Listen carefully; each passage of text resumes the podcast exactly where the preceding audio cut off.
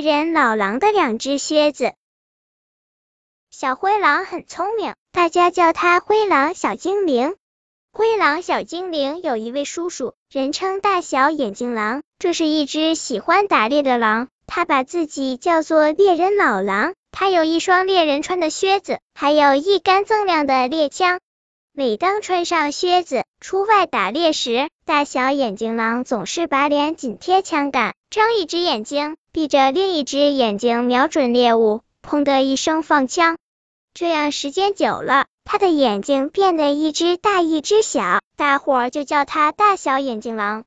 这天，大小眼睛狼又想出门打猎，灰狼小精灵对他说：“叔叔，别去打猎了，你瞧你打死了多少只鸟，小鸟们挺可怜的。”大小眼睛狼说：“别胡说，你忘了小鸟的好味道了。再说，一个猎人怎么能不打猎呢？”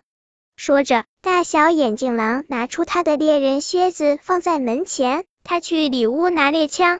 大小眼镜狼拿来猎枪，把右脚刚一伸进靴子，就说什么东西落我脚了。他把靴子一倒，从里面倒出一只小鸟。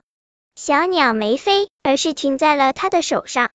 多漂亮的一只小鸟啊！他瞧了一眼，说：“可惜是只玩具鸟。”还说小鸟漂亮呢。灰狼小精灵说：“多少个鸟妹妹、鸟弟弟、鸟妈妈、鸟爸爸都被你打死了，失去亲人的小鸟真可怜。”这倒也是，这些漂亮的小鸟挺可怜。那就别再打鸟了，让它们自由自在的飞吧。不行，大小眼睛狼说：“我忘不了小鸟的美味。”狼再把右脚伸进靴子里，怎么又有东西落脚了？他把靴子一倒，从里面滚出一朵美丽的花。多美的花！狼闻闻花，没有香味，是朵假的花。当然是假的花。灰狼小精灵说：“真的花都让猎人的靴子踩倒了。再说，真的花听不到鸟欢乐的歌声，都耷拉下脑袋，发不出香味了。是这样吗？